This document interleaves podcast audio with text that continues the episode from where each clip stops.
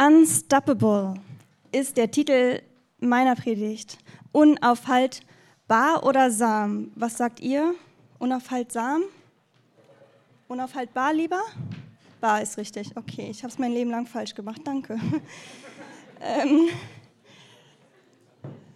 Dankeschön. Ähm, ich habe an der Malche Theologie gelernt, ein bisschen was darüber und hatte einfach Kirchengeschichte. Und in der Kirchengeschichte sieht man, in der Geschichte der Kirche, sieht man, wie krass unaufhaltbar äh, Gottes Botschaft ist, wie unstoppable. Jesus kommt in die Welt, natürlich. Weihnachten haben wir gerade gefeiert. Die Zeitrechnung beginnt um seinen Geburtstag rum. Übrigens, kleiner Fun fact, Null, also das Jahr Null selber, ist gar nicht Jesus Geburtstagsjahr, sondern zwei oder vier Jahre vorher. Jetzt die richtigen Theologen unter uns. Vier Jahre, circa vier bis sieben Jahre vor Christus ist Jesus Christus geboren. Und ähm, die ersten Zeugen und so weiter wurden dann die Christen. Die Christen haben ähm, als kleinere Menschen, also als kleinere Randgruppe erst gelebt, waren irgendwie auch nicht so wirklich beliebt am Anfang, hatten natürlich häufig Stress mit den mit den äh, Römern und auch den Juden. Und ähm, hier mal noch ein kleiner Schlenker, die Juden und die Christen, kennt ihr die Beziehung zwischen denen so ungefähr? Juden äh, glauben immer nur, glauben nicht, dass Jesus gekommen ist, haben so das Alte Testament vor sich und sagen, dass es, wir warten noch auf den Messias. Und die Christen haben Jesus Christus halt als ihren Messias angesehen. Messias und Christus ist dasselbe Wort in zwei, verschiedenen Sprachen. Und ähm, haben Jesus eben genau als Christus angenommen. Dann, genau, also erstmal so Judenchristen selber und dann noch die Römer dazu. Und irgendwie gab es immer schle schle schlechte Zeiten, immer ein bisschen Stress, immer Leute, die diese Christen aufhalten wollten. Aber die Botschaft war unstoppable. Also es hat einfach nicht geklappt. Circa 50 bis 260 nach Christus gab es immer wieder ähm, ja, Kaiser und, und Kriegsherren, die dagegen gekämpft haben. Ähm, Namen wie Nero oder Domitian könnte man mal gehört haben. Menschen, die total auch auf äh, recht rabiate Art und Weise versucht haben, die Kirche einzudämmen oder diese Bewegung aufzuhalten. Dann äh, irgendwann fanden sich Staat und Kirche so ein bisschen. Das Papsttum wurde geboren. Man hat ähm, irgendwann gesagt, okay, der Papst ist auch hier unser Oberhaupt. Ich komme aus der Grafschaft Bentheim und da hat bis vor ein paar hundert Jahren noch der Graf ähm, bestimmt sozusagen, welche Religion die Leute haben. Das heißt, wenn der, Pap, wenn der Graf von der Grafschaft Bentheim seine Religion geändert hat oder wenn ein neuer kam, dann sind die von evangelisch zu oder evangelisch-lutherisch sind die zu evangelisch reformiert geworden oder zu baptistisch. Wahrscheinlich nicht. Und ähm, in, der, in der Grafschaft gibt es irgendwie nicht so viele Baptisten. Und ähm, ja, oder halt zum Beispiel katholisch. Genau, und so wurden halt eben auch die Kirchen dementsprechend umgebaut zwischendurch.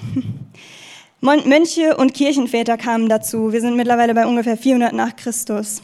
451 nach Christus gab es das Konzil von Chalcedon, als man irgendwann angefangen hat zu überlegen, an was glauben wir eigentlich ganz genau? Und die Frage aufkam, wer ist eigentlich wirklich Jesus? Weil manche sagten, Jesus, das ist eigentlich nur, das kann nur ein ganz ganzer Gott sein, so, ne? Er ist komplett Gott so durch, durchgängig, ne, mit seinen Wundern und so weiter. Und manche haben gesagt, nein, er ist doch ganz Mensch und so. Und dieses Konzil hat festgelegt, hey, wir sagen, Jesus ist ganz Mensch und ganz Gott, vollkommen Mensch und vollkommen Gott. Wir, wir wollen irgendwie, dass er eine Person ist, die ja wirklich beides hat sozusagen oder beides ist. Dann kam das Mittelalter, ungefähr 1100 bis 1500 nach Christus, mit den brutalen Kreuzzügen, vielleicht auch gehört. Kämpfe zwischen Papst und Kaiser dann, also zwischen dem Kirchenoberhaupt und dem äh, Staatsoberhaupt. Und ähm, ja, irgendwann auch die Reformation, dann kam ja Luther. Ähm, übrigens, katholisch ist ein anderes Wort für allgemein. Also früher war ja die ganzen Leute waren ja, bis Luther waren ja alle katholisch. Und das war einfach die ähm, allgemeine Kirche. Die haben sich nicht Katholiken genannt, sondern wir sind einfach die Kirche. Mm, mittlerweile gab es dann die Neuzeit. Ich rede jetzt von so um die äh, 1900er, 1800. Ähm, Erweckungsbewegungen fanden statt. Leute haben, äh, sind rausgegangen und haben gepredigt und anderen hat das irgendwie geholfen. Die haben sich dann bekehrt.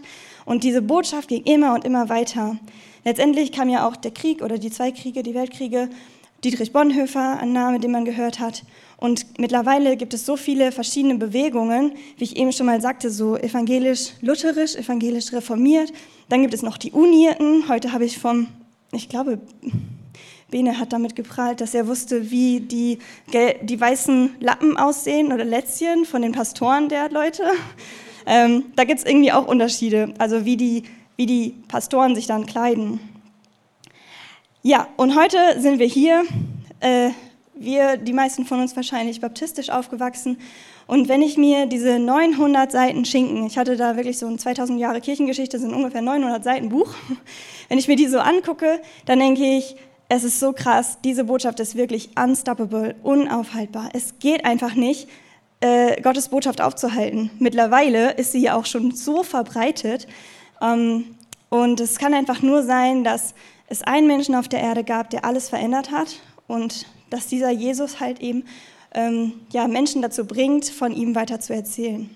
Er hatte damals sozusagen seine Jünger, habt ihr bestimmt auch schon mal gehört, seine Nachfolger. Darunter gab es auch speziell die Apostel, die dann besondere Boten oder Gesandte waren. Und ähm, in, unter diesen Aposteln war der eine Petrus, der Petrus, der von Jesus sein, sein Fels genannt wurde, was mit seinem äh, hebräisch oder griechischen Namen zu tun hat. Kaiphas, auf jeden Fall heißt es Fels, auf den Jesus Christus seine Gemeinde bauen wollte. Und um diesen Petrus mit seinen Aposteln geht es heute, weil äh, mein Bibeltext in der Apostelgeschichte 5 ist. Ähm, und genau, Gott schenkte diesen Aposteln, diesen Boten, die rausgehen wollten, Erfolg, wenn man das so nennen kann, Erfolg. Und andere Leute, sowas wie die Römer, die fanden das halt überhaupt nicht cool. Oder sogar die Juden. Ne? Dann gab es Genau, die Juden. Leute, die sich für noch frommer hielten und die meinten, boah, sie, haben, sie sind viel näher an Gott so. Naja, und solche Leute haben dann die Christen, die Nachfolger von Jesus, ins Gefängnis gesteckt.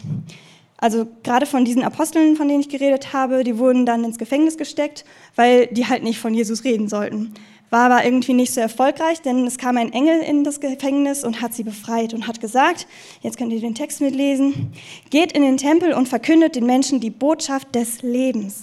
Daraufhin gingen die Apostel bei Tagesanbruch in den Tempel und begannen zu lehren.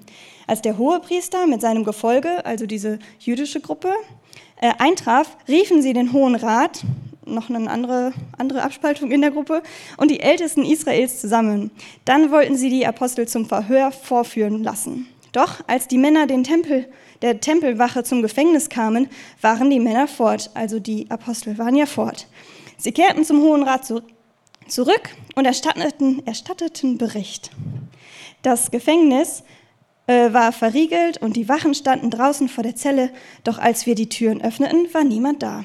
Hm, komisch. Kurze Erklärung zu den Personengruppen. Also, wir haben die Apostel, die Guten. Wir haben die Hohepriester, die, ähm, die würde ich sagen, sind sowas wie der Vorstandsvorsitz. Dann haben wir die Sadduzäer oder das Gefolge halt. Das sind für mich die Blöden oder die, die halt dagegen sind. Und diesen Hohen Rat, den äh, Vorstand, also eine größere Gruppe. Und in diesem Hohen Rat gab es einen Gamaliel. Ähm, aber zurück zur Story. Die Apostel wurden also nicht im Gefängnis, sondern im Tempel gefunden und ein zweites Mal verhaftet. Also die, die Sadduzäer sind dann in den Tempel gegangen und haben gesagt, Mensch, ihr müsst jetzt wirklich mitkommen. In der Bibel steht sogar, äh, ohne Gewalt anzutun, haben die das geschafft.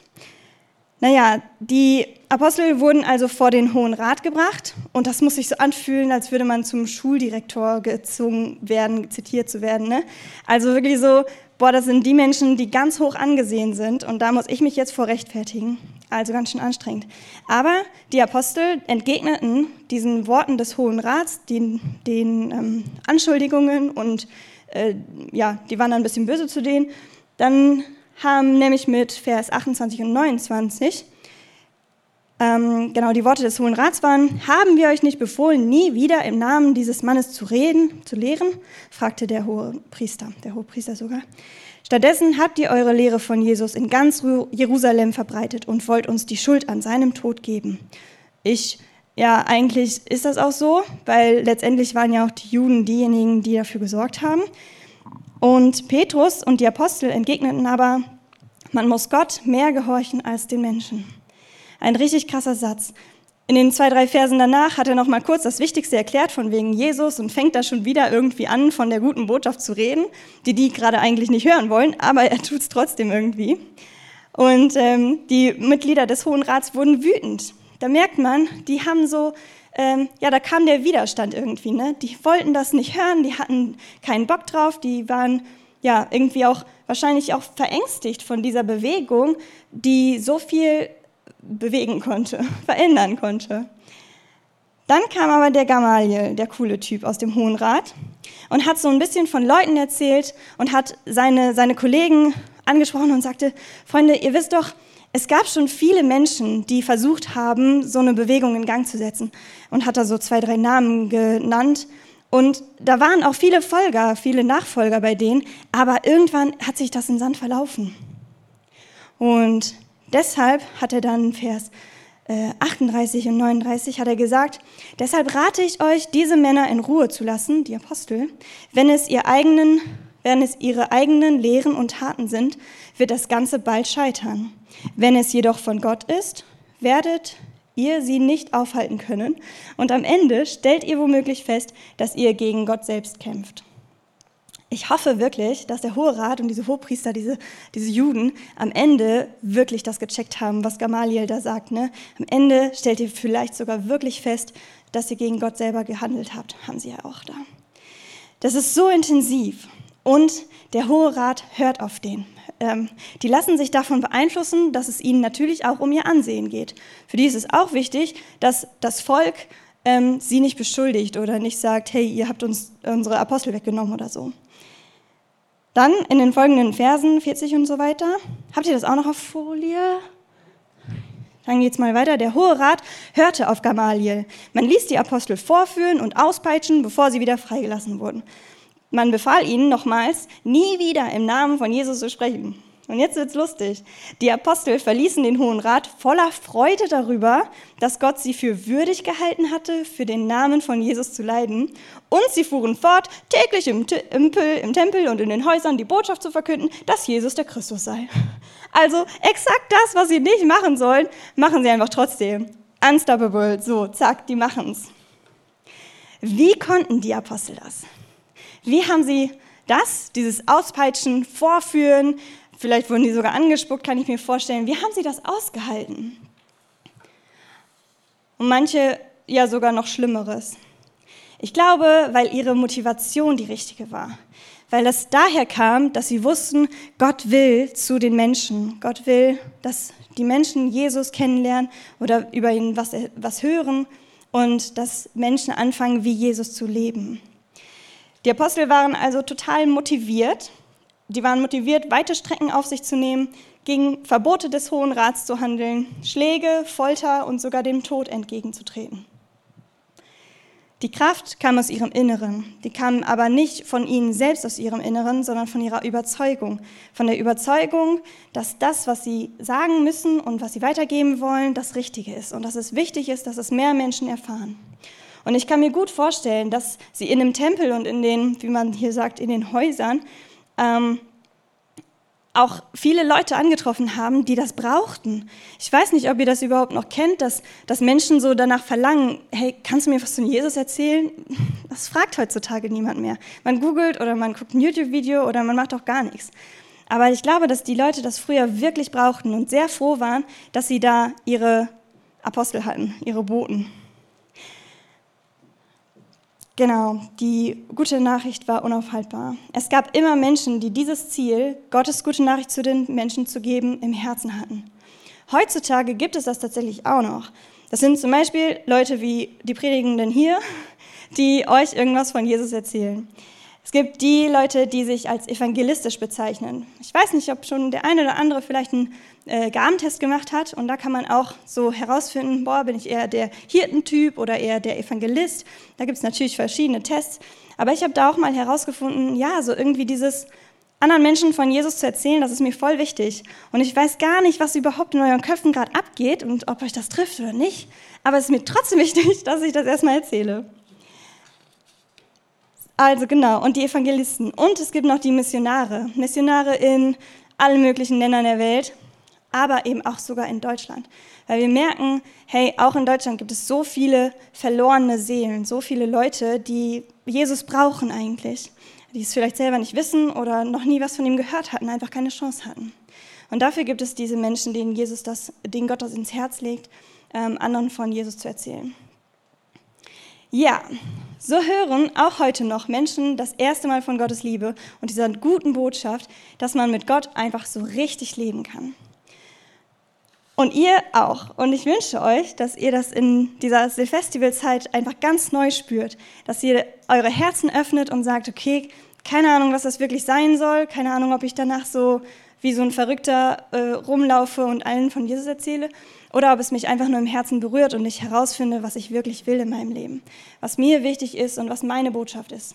Vielleicht werdet ihr Apostel, vielleicht werdet ihr Hirten, also Leute wie Pastoren, die einfach ihre Gemeinde haben, um die sie sich kümmern. Vielleicht werdet ihr Evangelisten, die wirklich rausgehen und anderen bewusst von Gott erzählen. Damit möchte ich enden. Ich wünsche euch, dass ihr das für euch herausfindet und jetzt ganz viel Spaß in den Familiengruppen.